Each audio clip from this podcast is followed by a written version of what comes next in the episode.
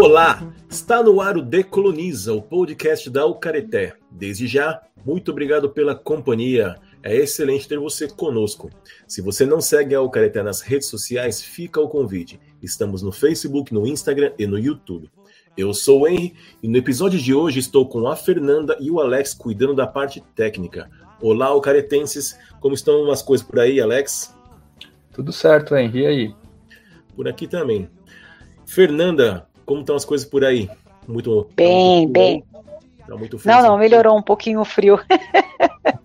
mas chegou uma nova onda, mas tá mais ou menos, né? É, tem umas duas semanas o negócio ficou feio por aqui, tá bem gelado. Eu acho que vai fazer frio de novo. Eu tava vendo que tá, tem uma frente fria aí anunciada já. Enfim. A essa altura, já está claro que o chamado feminismo não é algo único e uniforme. Aqui mesmo no Decoloniza, já abordamos sobre feminismo entre mulheres indígenas, mulheres marrom, mulherismo africana e em breve faremos um sobre feminismo amarelo. Há alguns anos, Aline Freitas e Hayley Cass iniciaram no Brasil debates que já vinham acontecendo nos Estados Unidos sobre identidade de gênero e sexualidade, especificamente sobre mulheres trans e travestis.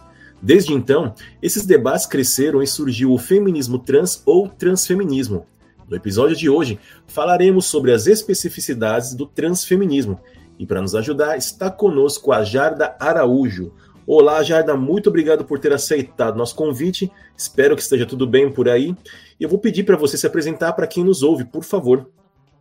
Oi, pessoal, tudo bem? Boa noite. Eu que agradeço o convite. Me chamo Jarda Araújo, sou assistente social de formação e desde a graduação até aqui estou me propondo a pesquisar travestilidades e saúde, então dialoga bastante com o debate e tudo isso numa perspectiva decolonial, né? Então espero que o nosso papo seja muito bacana. Bom, está completamente na nossa uh, área de atuação.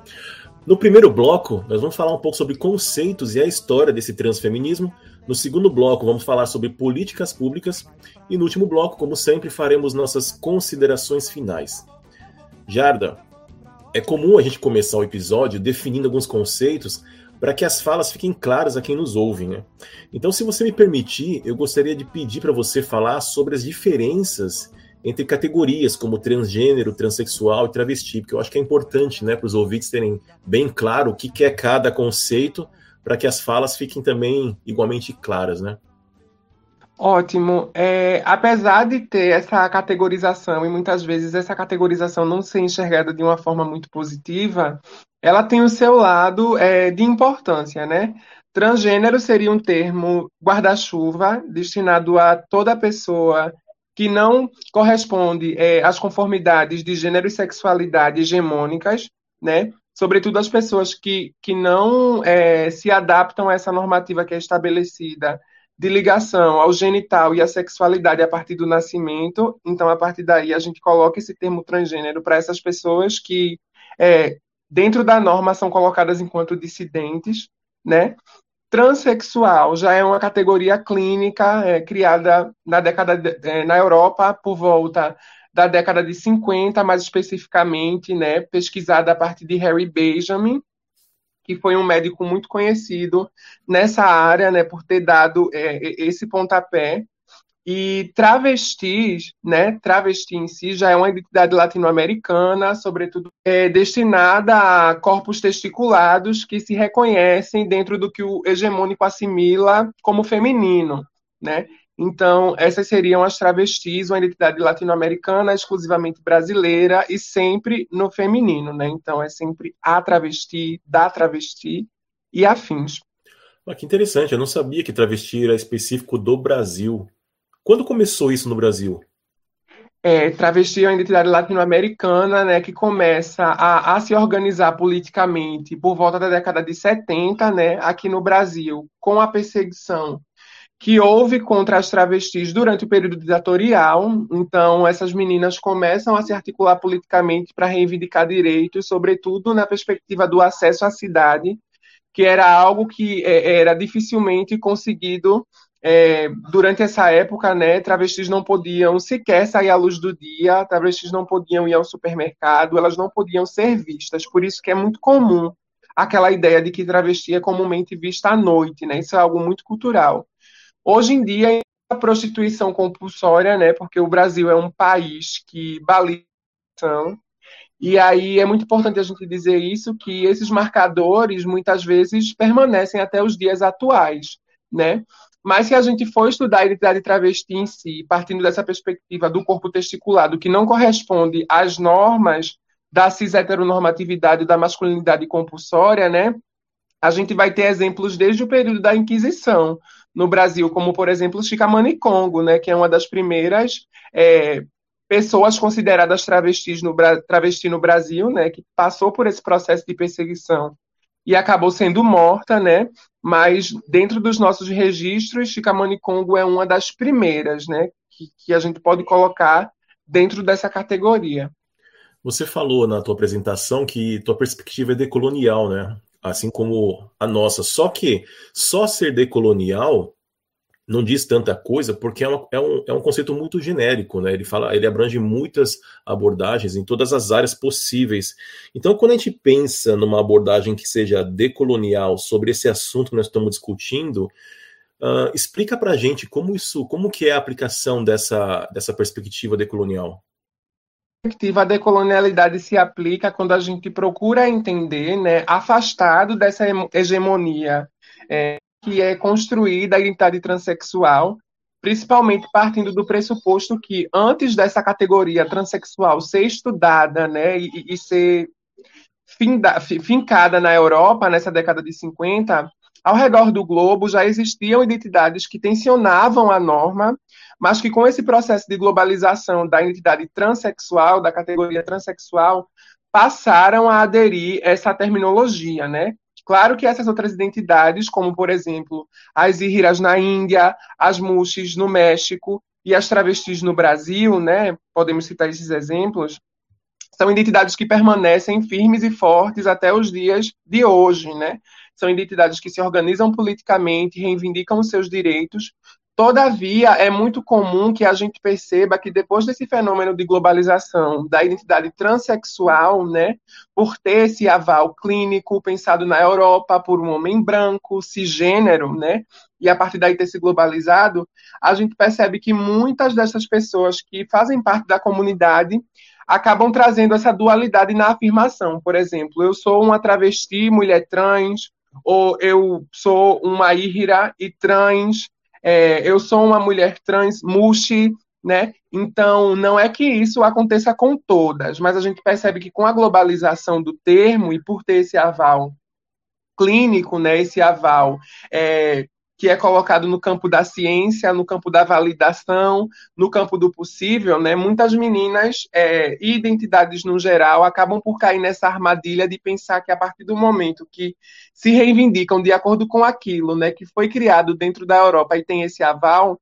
elas vão ter é, facilidades sociais ou, ou serão melhor assimiladas, né? mas isso fica nítido para a gente que não, porque, por exemplo, no Brasil, o Brasil continua sendo o país que mais mata pessoas trans e travestis, independente de como você é, se localize dentro das categorias. Então, o que eu quero dizer, basicamente, é que no Brasil, né, por enfrentarmos diversas violências estruturais, é, a forma como a gente se localiza dentro das categorias, enquanto mulher trans ou enquanto travesti, não faz com que socialmente a gente experiencie outro formato de vida. Muito pelo contrário. Sendo travesti ou mulher trans, por vivermos em um país que baliza violências estruturais, vamos sempre estar caminhando lado a lado com essa precariedade, independente de como você se categorize. Por isso que é muito importante né, é, falar sobre como é, esse golpe colonial tenta nos vender uma categoria que é uma categoria identitária muito movimentada pelo capitalismo, né? E a partir do momento que a gente se utiliza dessa categoria, vamos experienciar a vida num outro formato. Isso é algo que não acontece aqui. Então, se colocando enquanto mulher trans ou travesti, enfrentamos as mesmas precariedades. Agora, eu achei interessante que quando você citou alguns exemplos, você citou só exemplos de países que foram colonizados. E aí eu estava aqui pensando, enquanto você falava, me, me surgiu essa curiosidade, porque essas tensões, né, esses, esses problemas, é, até a criação, a necessidade de se criar essas categorias, se dá porque é um confronto de entendimentos, né, de perspectivas uhum. de, de, do mundo, assim, da, das questões sociais. E aí o problema surge porque nós temos aí um, um cenário em que o Ocidente, né, Europa, barra Estados Unidos, estão ali tentando impor para o mundo inteiro um entendimento de vida, não é? Porque se você pega o histórico ocidente, que tem ali, que está balizado na questão cristã, que você coloca lá o homem, a mulher, então ali eles pautam todo o entendimento sobre sexualidade, sobre gênero e tudo, sempre na questão do homem e da mulher só, né? Então tudo que está para além desse entendimento, que aí depois, a partir do, do cientificismo, já no século XVIII, XIX, entrou a questão científica, como você já até mencionou também, né?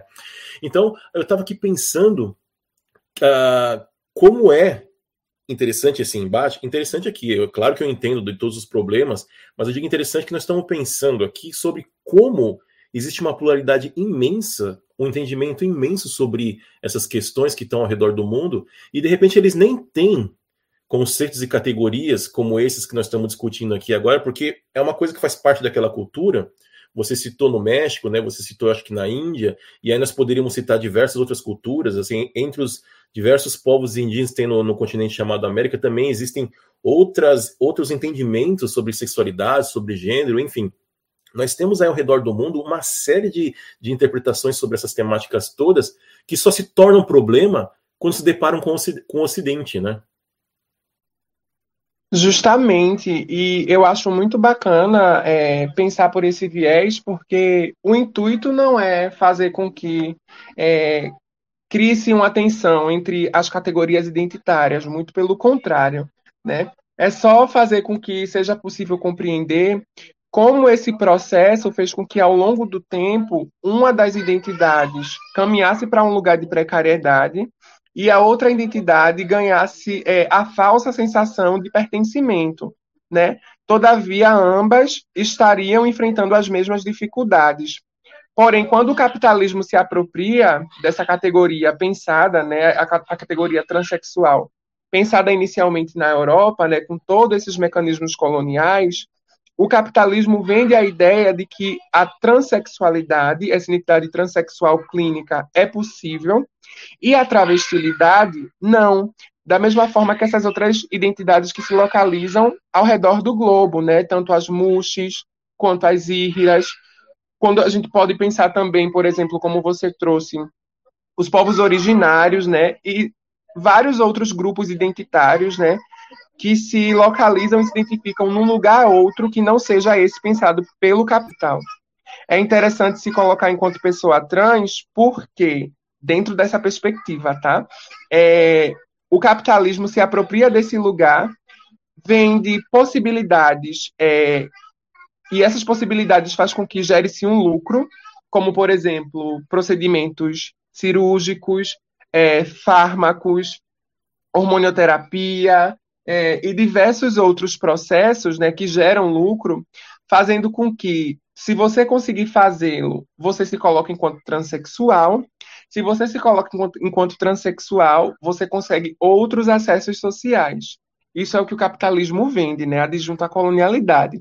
Todavia, fica nítido para nós que já fazemos esse movimento de compreensão que é tudo uma falácia, né? Não há como você é, ofertar é, outras alternativas de vida para pessoas que enfrentam a marginalidade compulsória dentro de um país estruturalmente precário, né? Então é muito nessa perspectiva de fazer com que compreendam que o capitalismo adjunto à colonialidade tem agido, né? E tem agido de uma forma que não nos coloca num lugar de superioridade nem num lugar de acesso.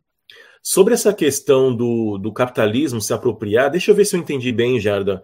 Uh, o SUS, eu sei que ele, eles oferecem operação para mudança de sexo. Quando você fala da, dessa apropriação pelo capitalismo, é no sentido de que, por um lado, esse, esse braço colonial, né, desse sistema ocidental, ele se apropria desse, dessa demanda, porque, claro, como capitalista ele quer lucrar em cima daquilo, mas ao mesmo tempo existem outras facetas da colonialidade que estão renegando isso, né? Então nós temos tensões, eu diria assim, até entre as próprias colonialidades, mas de qualquer maneira é, uma, é um conflito que sai também das colonialidades, porque ainda que o capitalismo se aproprie dessa, desses, desses conceitos, dessas categorias todas, a gente também não pode negar, negar, por outro lado, que existem aí medidas sociais que de aceitação também, não é? Sim, é muito bacana pensar isso que tu trouxe, porque realmente, né, existe uma portaria no SUS que se chama Portaria do Processo Transsexualizador do SUS, instituída em 2008 e reformulada em 2013, né? E essa portaria oferece uma série de serviços voltados para a população trans travesti, incluindo procedimentos cirúrgicos, né, de cunho transexualizador, como coloca a portaria, Todavia, é importante questionar né, esse lugar transexualizador, porque é um lugar muito mais cisgenerizador do que transexualizador em si. Por quê?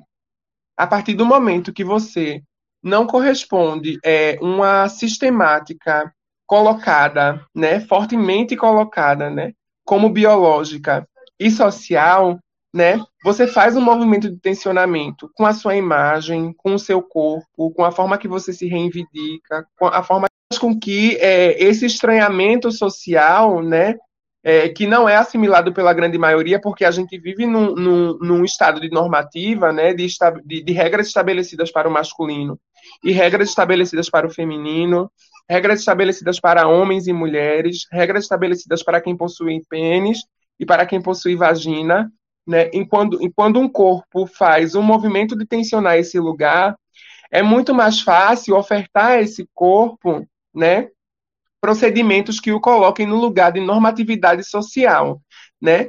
Todavia, essa normatividade social, ela tende a lhe apagar. Porque se você se assimila, você some na multidão, né? A questão não é fazer com que se tensione o desejo de pessoas trans e travestis em se assimilarem àquilo que é colocado como norma. Muito pelo contrário, né? Somos vítimas desse sistema e socialmente é, nos é ensinado que quanto mais a gente se assimile, a gente vai sofrer menos, né? Porém, para nós fica muito claro que quanto mais se apaga, menos se aparece, e quanto menos se aparece, o que é movimentado socialmente com é, a movimentação política, né, as políticas públicas, toda a articulação, acaba por sumir também. Porque se a gente tem um grupo que, pelo estético, é socialmente assimilado, né, e é, a partir daí vende-se essa ideia de que, se, por exemplo, se uma mulher trans ou travesti se assimila a uma mulher cisgênero, da mesma forma que se um homem trans se assimila a um homem transgênero, né, ou um homem cisgênero, perdão, é, diminui esse estranhamento que é causado, né, porque as pessoas assimilam as corporalidades a partir de uma normativa. Se existe um grupo identitário que não corresponde a essa normativa que é socialmente assimilada, esse grupo tende a ser tensionado, questionado, né, como a gente consegue ver cotidianamente. E violências baseadas nesse lugar. Você não corresponde àquilo que você é, dentro dessa perspectiva hegemônica. Né? E aí, quando o processo transexualizador oferta procedimentos cirúrgicos que é, esses procedimentos fazem com que características secundárias de pessoas trans travestis, que sejam natas de pessoas trans travestis, sumam para que se assimile a características de pessoas cisgênero, isso faz com que essa categoria seja socialmente apagada, ainda que não de forma política, mas na visão daquele que vê, na percepção social, e isso tem um prejudicial muito grande, né? se eu vendo a ideia de que para você poder ser o que você é, você vai ter que se assimilar a uma norma estabelecida, né? E aí a gente volta para aquele lugar que é uma norma. É lógico que cada um tem o seu, a sua dor, né? É, e, e, o que eu vou falar é uma questão estética, mas a, o que você está trazendo para a gente também não é, também vem carregado de questões estéticas. É, você falou é, que quando você vai quando, quando a sociedade oferece uma possibilidade de aproximação desse, dessa pessoa trans de um padrão, de, um, de uma normalidade, né, de uma heteronormalidade, ou de um padrão que sequer normal, né, a gente não pode dizer que é normal, é, como dizia meu pai, guardadas as devidas proporções, eu penso muito em tudo que nós negros passamos. Alisamento de cabelo, cirurgia no nariz, é, não sei se você já ouviu falar lá na África, não vou lembrar o país, me perdoe, não sei se é mais de um, enfim, que o pessoal passa um produto na pele para mudar a pele, que o povo dependendo do tanto que passa, né, porque quer ficar com a pele mais clara, acaba descamando a pele, tendo um monte de, de problema de saúde.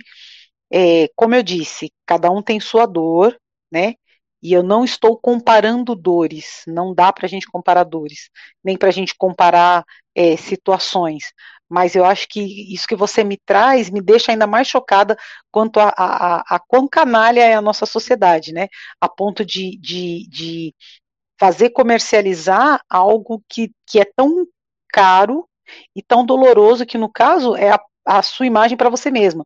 Lógico, a gente que é negro também tem essa questão muito forte, mas eu acho que é, para uma pessoa trans é ainda mais pesado porque é o que ela é internamente, né? No nosso caso, a gente pensa a parte externa, é, mas o que ela é internamente. Deixa eu aproveitar essa fala da Fernanda, Jarda, para complementar porque eu estava aqui pensando sobre, enquanto você falava, sobre essa questão de assimilar, e pelo que eu entendi, assimilar é você estar, como a Fernanda disse, esteticamente nos padrões estabelecidos, né?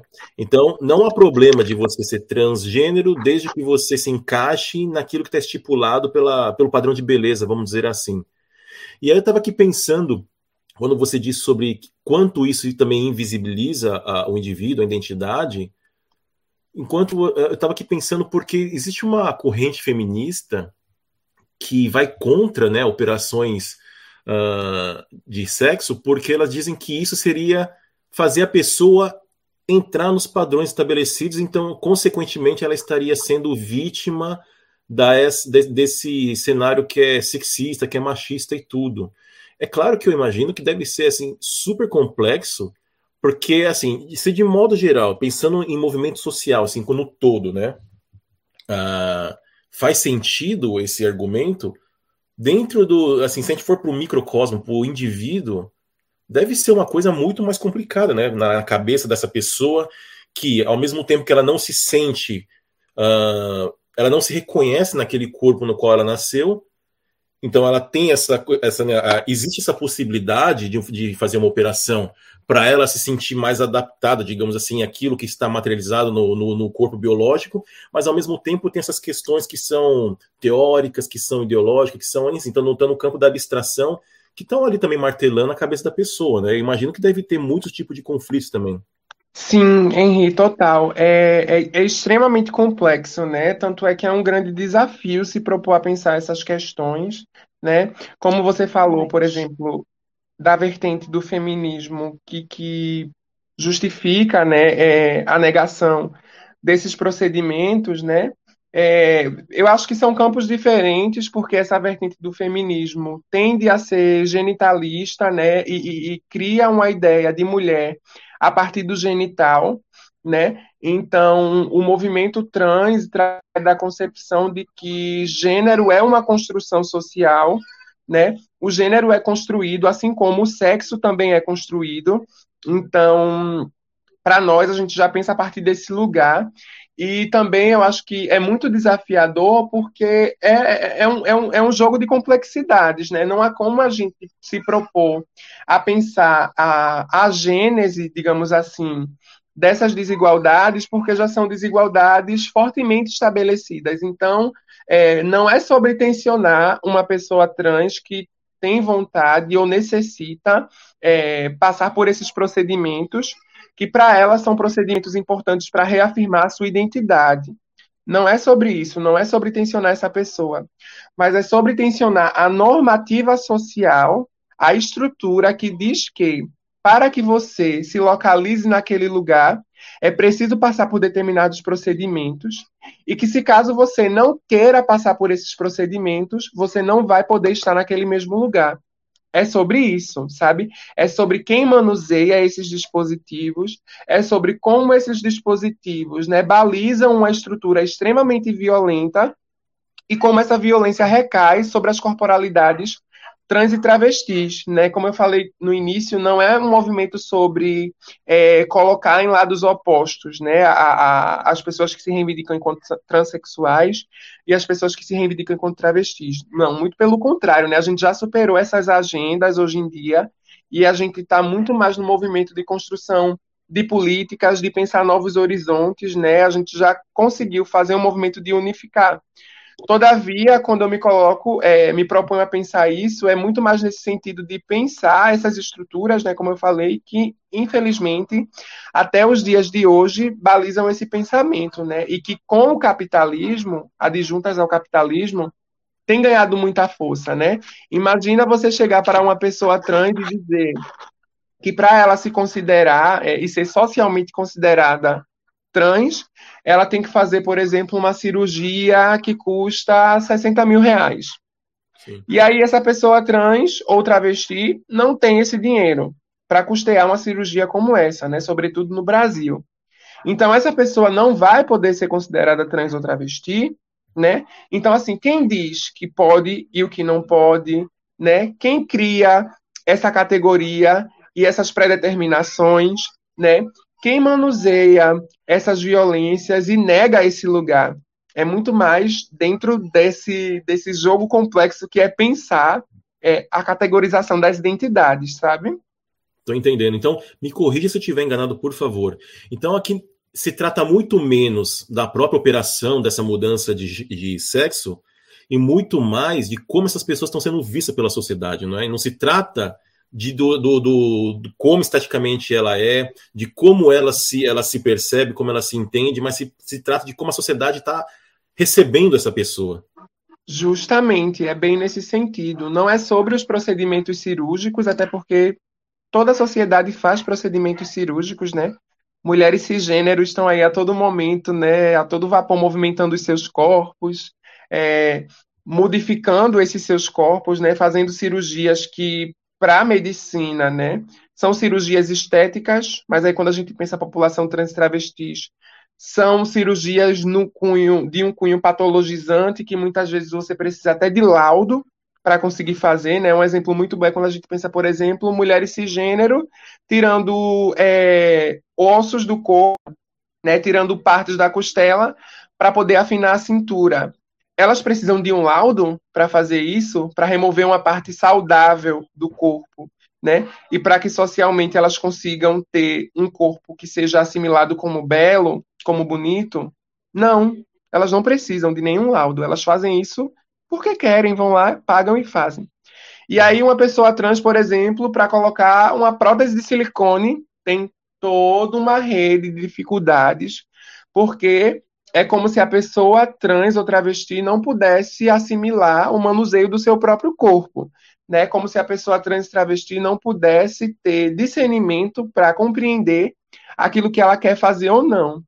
Mas, como você bem disse, não é sobre é, é, reduzir esse debate, um debate tão importante, a procedimentos cirúrgicos, seria algo muito raso, muito pelo contrário, não é sobre isso, né? Isso pode ser visto como uma das nuances, assim mas o debate é muito mais profundo, é muito mais sobre as bases, é muito mais sobre a categorização, né? Quando a gente pensa, por exemplo, Aníbal Quirrano e Aníbal fala como a categoria de raça foi construída na Europa para justificar é, diferenças e essas diferenças serem colocadas no campo da inferioridade para alguns e superioridade para outros, é muito nesse sentido que a gente pode trazer, né, para essas categorizações que são criadas de forma clínica, né, são globalizadas por terem sido pensadas dentro de um contexto europeu, né, e ter esse lugar de validade, e a partir daí é, saindo de encontro a outras categorias que já faziam exatamente a mesma coisa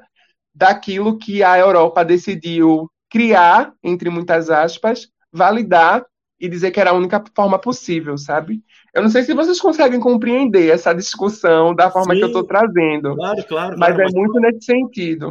Mas só Totalmente.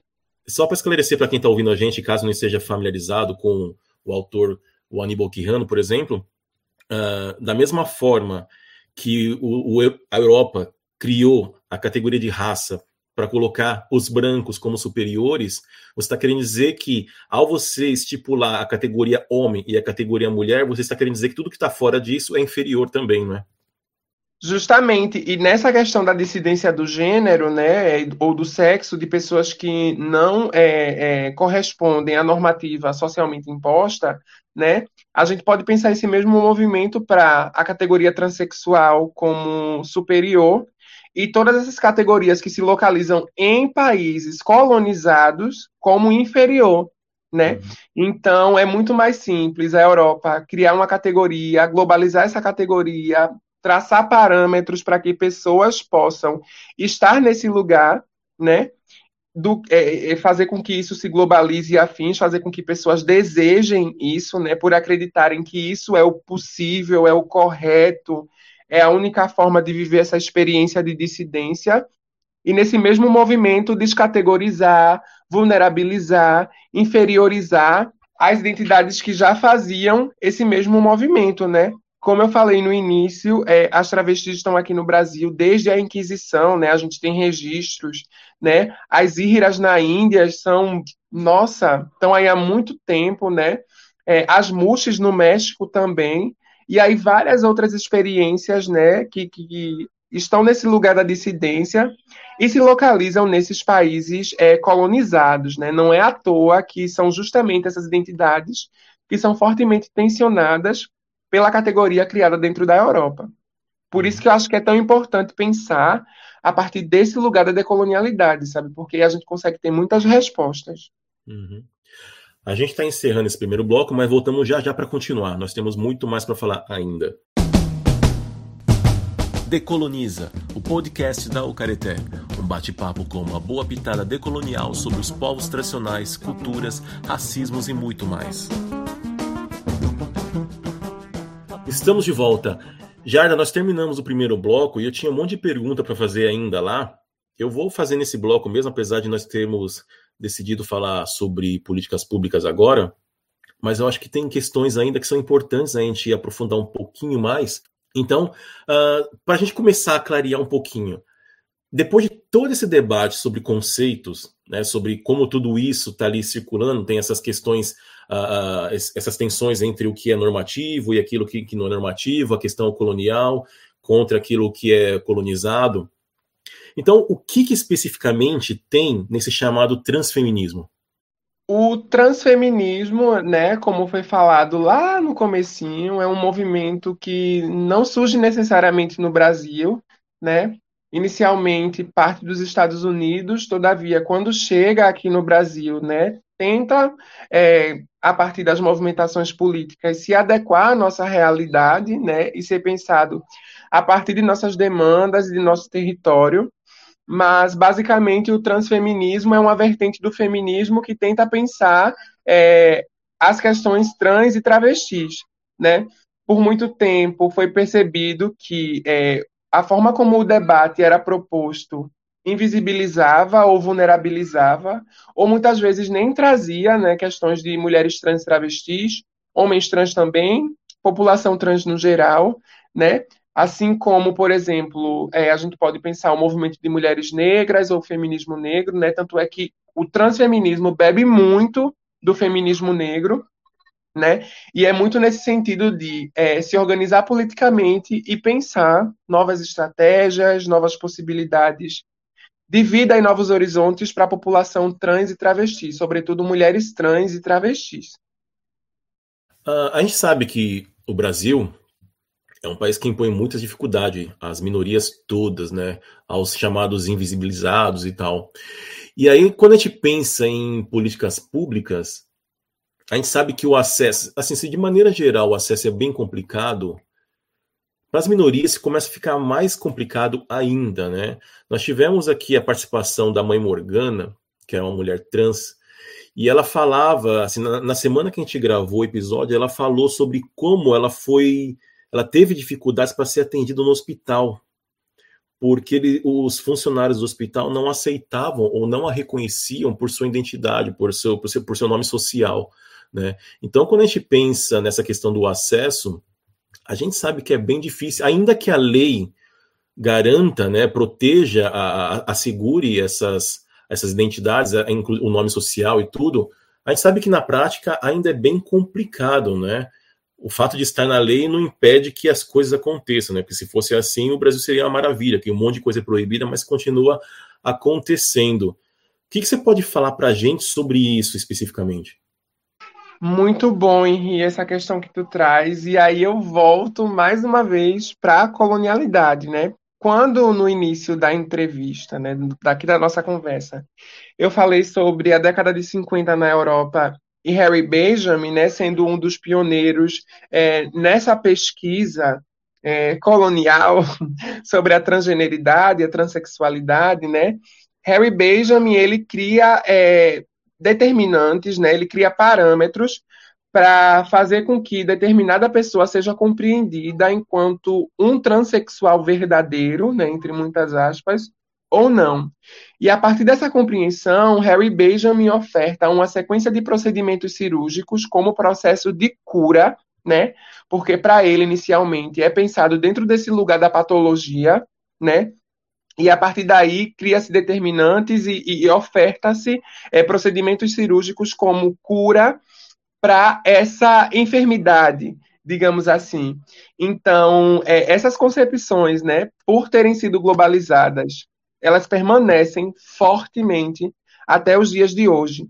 Então, ainda que tenhamos uma portaria do processo transexualizador do SUS, é uma política de atenção à saúde, é uma política de saúde integral da população LGBT, aqui no Brasil, essas políticas públicas, né, dentro da saúde, tanto a política do processo transexualizador do SUS, a portaria do processo transexualizador do SUS, assim como a política de saúde integral da população LGBT, são é, manuseadas por profissionais de saúde.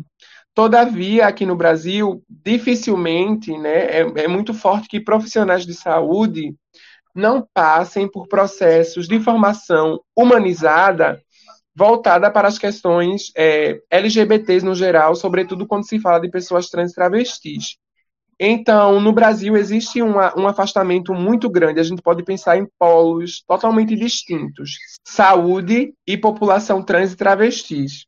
Esse profissional, né, esses profissionais, na grande maioria, não passam por processos de formação que dialoguem com as nossas questões de forma humanizada, e quando chegam a passar, passam por esse processo de formação hegemônico, ainda manuseado e balizado por esses mesmos ideais da década de 50. Então, isso é algo que choca, né? Mas fica nítido para a gente o quanto a colonialidade tem um poder, né? Um poder de validação, porque veja, se desde a década de 50 para cá esse pensamento, né, e esse conhecimento permanece de forma tão forte, é porque ele tem, ele, ele passou por uma assimilação social e uma validação tão grande que a partir disso é negado todas as movimentações políticas, todos os avanços de agenda, todas as formas como hoje em dia a população trans travesti se organiza e se articula né? Então, coisas muito simples como mulher trans é aquela que faz uma cirurgia de transgenitalização, travesti é a que não faz. Para ser considerada mulher trans é preciso fazer hormonização e procedimentos cirúrgicos. Isso para nós são pautas superadíssimas há muito tempo. Todavia, esses profissionais continuam assimilando nesse mesmo formato, porque continuam bebendo dessas mesmas fontes. E isso faz com que, socialmente e principalmente dentro do campo da saúde, nós não sejamos assimilados e assimiladas, sabe? Então é muito difícil pensar a saúde da população trans travesti no Brasil, porque, é, enfim, enfrentamos uma desumanização né, estrutural nesse país e aí, quando a gente pensa, para quem a saúde é ofertada? Para a gente, né? para pessoas humanas, para seres humanos. E no Brasil, sequer somos consideradas humanas. Né? Então, é muito comum que para nós esses serviços não cheguem. E quando cheguem, chegam de forma extremamente precária. Jarda, você pode falar um pouco mais sobre esse europeu aí da década de 50? Porque quando você falou sobre a questão do, do trans, eu acho que pode criar um pouco de confusão na cabeça dos nossos ouvintes. Quando você fala sobre a questão lá que era tratado como doença, né? Fala, aprofunda um pouquinho sobre o que, que ele fazia para a gente, por favor. Certo. É, quando eu falo sobre isso, eu falo sobre a categoria, a categoria mesmo em si, transexual, né? Ela é inicialmente pensada na Europa, né? É mais especificamente, se a gente para para pensar, as public... para para observar as publicações na década de 50, né? Então, é, a partir da, daquilo que foi experienciado por, pelo médico Harry Benjamin, né? E, e, e a partir da, da, sua visão clínica, de como ele percebe é, essa experiência, digamos assim, ele vai criar uma série de é, normativas que são necessárias para fazer com que uma pessoa seja compreendida dentro do campo da transexualidade. E nesse primeiro momento eu falo sobre a transexualidade feminina, não a masculina, né? Então, ele vai criar esses parâmetros, ele vai dizer que para que você seja considerada uma mulher trans, de fato, você precisa ter isso, isso e aquilo. Você precisa ter, por exemplo, ojeriza ao seu genital. Você precisa ter uma incansável necessidade de é, pertencer ao feminino, de ser do gênero feminino, e eu trago isso muito nessa perspectiva do próprio Harry Benjamin, tá? Não é, uhum. não sou eu que estou dizendo isso, não. Sim, sim. É, e, e, esses parâmetros são pensados por Harry Benjamin, e a partir daí ele pensa também é, a oferta dessa cura para esse problema, que inicialmente é pensado dentro desse lugar de patologia. Então ele vai dizer que é, o que tem que ser oferecido como cura para essa enfermidade são as cirurgias, a hormonização. Quanto mais eu puder modificar aquele corpo para fazer com que ele é, se assimile ao corpo da mulher cisgênero, né, eu vou estar tá curando essa pessoa. E isso é algo que se perdura até os dias de hoje, de forma hegemônica, né? Uhum. uhum. Muitos profissionais da saúde acham que esses ideais continuam sendo os mesmos, né? E pensam que para que uma pessoa trans seja considerada trans de fato, ela precisa se enquadrar nessas normativas. Ah, então. então Ô, Jarda. Oh, desculpa, Fernanda. Deixa só eu, eu. Não, imagina. Desculpa. Jarda, é, eu acho que isso que você está falando é, é ao contrário, mas é meio que igual. É, quando a gente vem com, com essa ideia de, de doença, né? O povo falava do homossexualismo.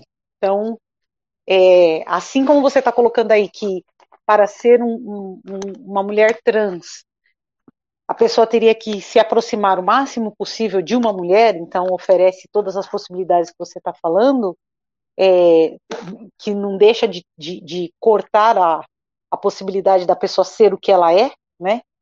A gente também tinha aquela situação do, do gay, é, que podia ser gay, mas que não podia dar a famosa pinta, né? Tinha que ser um gay contido, tinha que ser. Desculpe se eu estou sendo preconceituosa com a forma de falar, mas é a forma que a rua fala, não que eu pense dessa forma. Então, isso que você está falando me traz muito essa, essa, essa, esses paralelos, vamos dizer assim, né? Que enquanto se você, ah, você quer ser uma mulher trans, ah, então tá bom. Então você vai ter que se aproximar realmente de uma mulher, que foi isso que você falou. Oferece cirurgia, muda-se não só o, a, oi? É muito nesse sentido mesmo. Você estava comentando que é muito nesse sentido. Se a gente ah, então para para tô... pensar não, não tá não, tá, tá bem nesse, nesse sentido. Se a gente para para pensar, por exemplo, é, a questão estética, né? E aí a gente coloca, por exemplo, o colorismo sobre as corporalidades de pessoas negras, né? É muito comum a gente ouvir dizer que pessoas negras que possuem uma estética que se assimila a uma estética branca, por exemplo, ah, ela é negra, mas ela tem o nariz afilado, é, ela é negra, mas ela parece tem alma branca e todas essas baboseiras assim extremamente violentas que a gente tende a ouvir, né? E aí não só esvaziando, não, eu não estou esvaziando o debate colocando no campo do estético, não, muito pelo contrário. Mas a gente vive numa sociedade onde o estético fala muito, né? A partir do estético, das características secundárias, que é, nós somos assimilados e assimiladas socialmente, né? Então se a gente possui uma estética e um comportamento que é compatível com o que é estabelecido como norma, né, tende a criar aquela falsa sensação de que a gente vai ser muito melhor assimilado, sabe?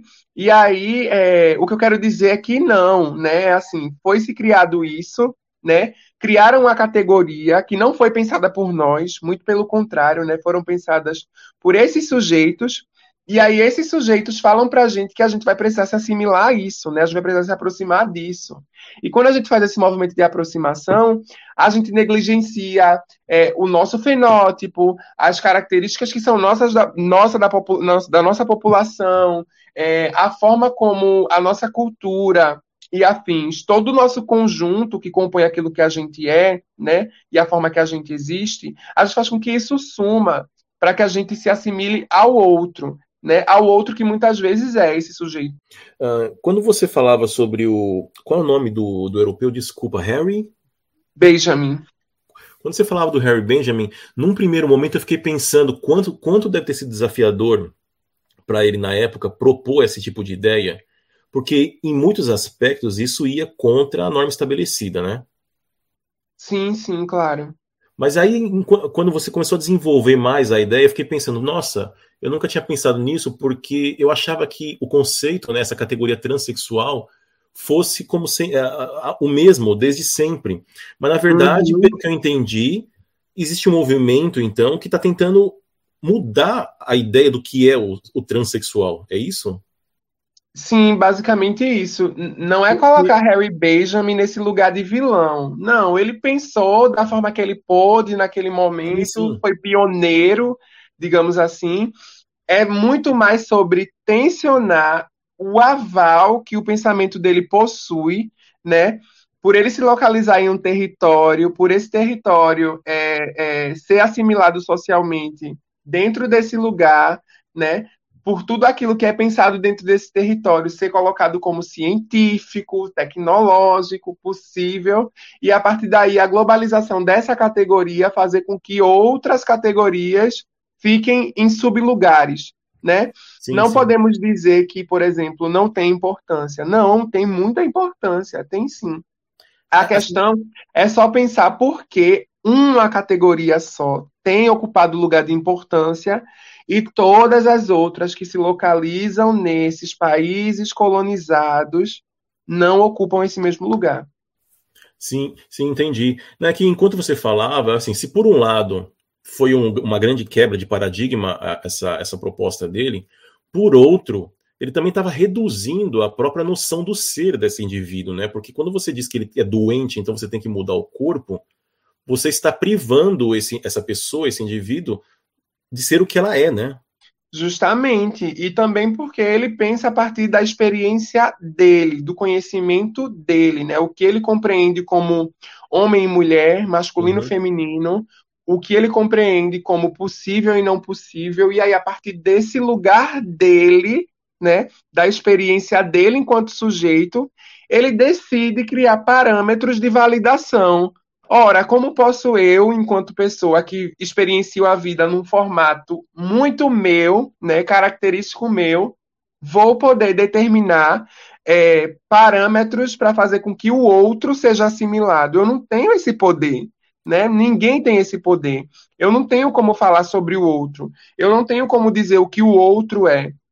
Muito pelo contrário, quem diz isso é a própria pessoa, Sim. né? Então, assim, é, é, esse movimento pensado inicialmente por ele teve um peso muito grande, né? Não é à toa que hoje em dia a gente tenha uma onda é, imensa de adoecimento mental dentro da, uhum. da comunidade trans travesti, porque muitas pessoas é, se pensam dentro desse lugar.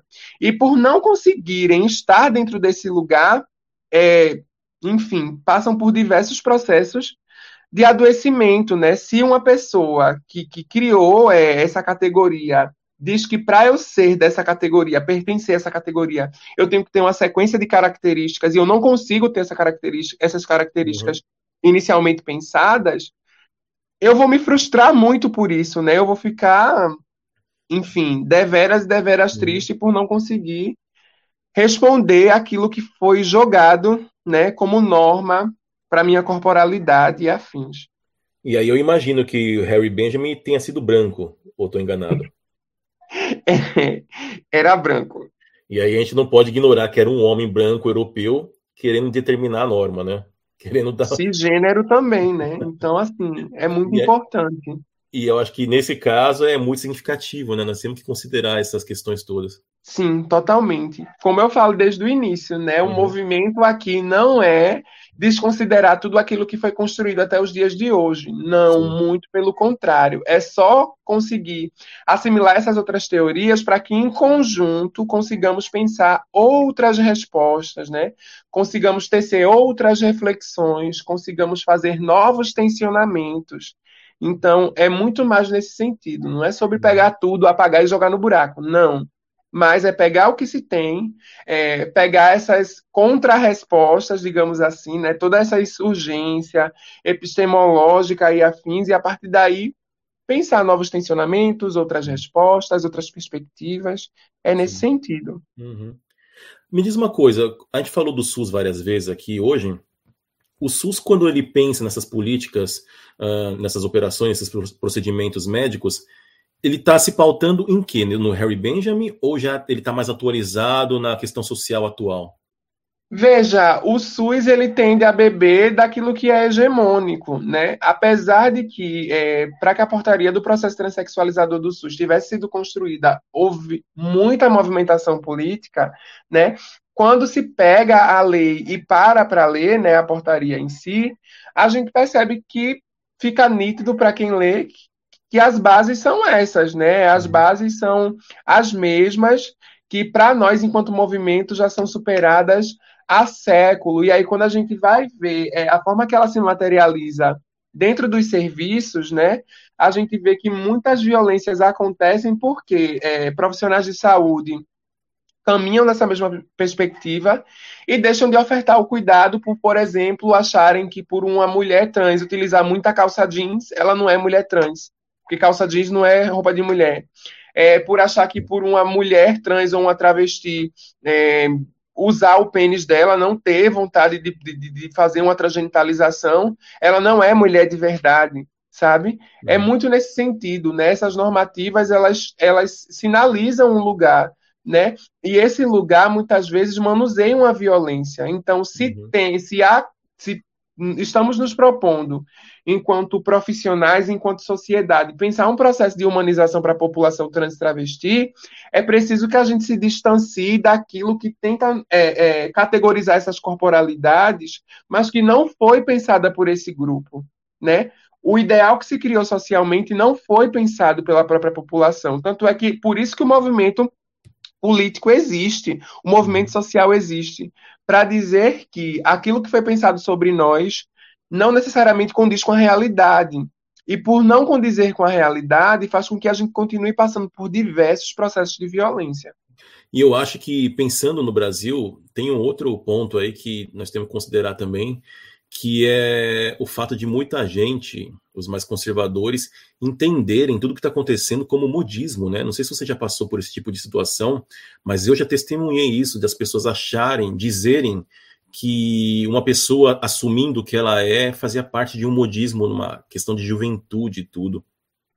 Sim, já ouvi bastante, né? Mas aí a gente questiona, né? Que uhum. moda é essa que vai ser escolhida por alguém ao ponto de ela estar ciente de que a partir do momento que ela adentre, digamos assim, essa moda, ela irá passar por uma sequência de violências, ela poderá ser é, colocada para fora de casa, terá que se prostituir compulsoriamente, vai ter é, a média de vida diminuída para 35 anos de idade, é, enfim, vai passar por um enorme processo de violência social.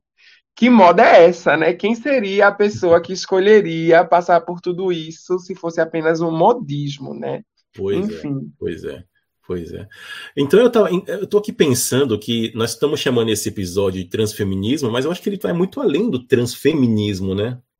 É, a gente está se propondo a dialogar aqui é, questões que envolvem o movimento, mas a partir dessa perspectiva decolonial, e aí a gente vê que quanto mais os tensionamentos aparecem, né, mais a gente se aprofunda. Uhum. Então, para mim, fica muito nítido que é preciso levar esse debate de uma forma bem interseccional, né, para que a gente compreenda como no Brasil perdão, não, desculpa, não só no Brasil, mas nos países colonizados, no geral, né, esses procedimentos, é, é, esses processos de violência partem de uma base, né? E é muito importante compreender que base é essa para que a partir daí a gente consiga movimentar as discussões, porque o que se conhece, né, o que se tem socialmente é muito hegemônico e essa hegemonia não consegue dar conta da realidade. Então, quanto mais a gente tensiona, mais questões a gente pensa, mais reflexões a gente faz, mais questões a gente pensa, né? E aí a gente vai, vai movimentando o debate. Sim, sim, com certeza. Bom, infelizmente nós temos que encerrar este bloco. Voltamos já já para as nossas considerações finais. Decoloniza, o podcast da Ucareté. Um bate-papo com uma boa pitada decolonial sobre os povos tradicionais, culturas, racismos e muito mais. Jara, nós estamos chegando ao final deste episódio. Antes de passar para você, eu gostaria de pedir desculpa por algum eventual uh, erro da minha parte, porque eu não posso negar, não posso me furtar de dizer que tudo isso é muito novo para mim e lidar com os conceitos, as categorias corretas, ainda é muito difícil para mim. Eu, eu, ainda estou me familiarizando com toda essa nova realidade, né? Mas de qualquer, de qualquer maneira, eu quero agradecer muito a sua presença eu acho que foi esclarecedor em muitos aspectos. E antes da gente terminar, você quer fazer alguma consideração final? Pois bem, então, é, eu gostaria muito de agradecer pelo convite, né, dizer que está sendo uma experiência muito bacana, mas eu gostaria também de frisar que, para quem está escutando esse podcast, né, se você não estiver familiarizado ou familiarizada com o debate, por favor, não se assuste. Né? O nosso intuito não é, é movimentar guerras, muito pelo contrário, é possibilitar novas reflexões, outros pensamentos, né, novas análises, e aí é sempre nesse campo do tensionamento, assim, eu acho muito bacana fazer com que esse movimento aconteça, todavia para que a gente é, consiga, enfim, se pensar dentro desse território que é o Brasil, né, entender como essas questões coloniais interferem em diversos aspectos da vida social, né, então, é muito nesse sentido. Se vocês tiverem alguma dúvida, podem me encontrar lá no Instagram, é jardaraújo. A gente pode conversar, fazer troca de leituras, e é bem nessa perspectiva, tá? Não quero ninguém saindo assustado daqui, pelo amor de Daisy. muito bom. Fernanda, quer fazer alguma consideração final? É, Jarda, também peço desculpas se por um acaso eu tive alguma fala preconceituosa, porque, como eu disse, são dores diversas e eu não estou no, no, no, lugar da sua dor, né? Como eu falo, sou uma mulher preta, uma mulher pobre, uma mulher macumbeira, mas sou uma mulher cis e uma mulher hétero. Então, a gente fala de, de, lugares próximos de dor, mas não tão, tão próximos. Então, eu peço desculpas. E, assim, encantadora sua fala, é muito forte, muito potente e muito importante, né? Para a gente entender é, a dor, a dor que você e as demais pessoas trans também sentem. Muito obrigada. Para este episódio, foi consultado o site delas, cujo link você encontra na descrição do episódio. Com certeza há muito mais para falar, mas por hoje é só. Mais uma vez, muito obrigado, Jarda. Muito obrigado, Alex e Fernanda. Obrigado, ouvintes, pela companhia. Procurem a Ocareté no Facebook, no Instagram e no YouTube. Até o próximo episódio. Beijos e abraços ocaretenses. Tchau vai pra avenida no dia de carnaval. Eu vou pra Oslo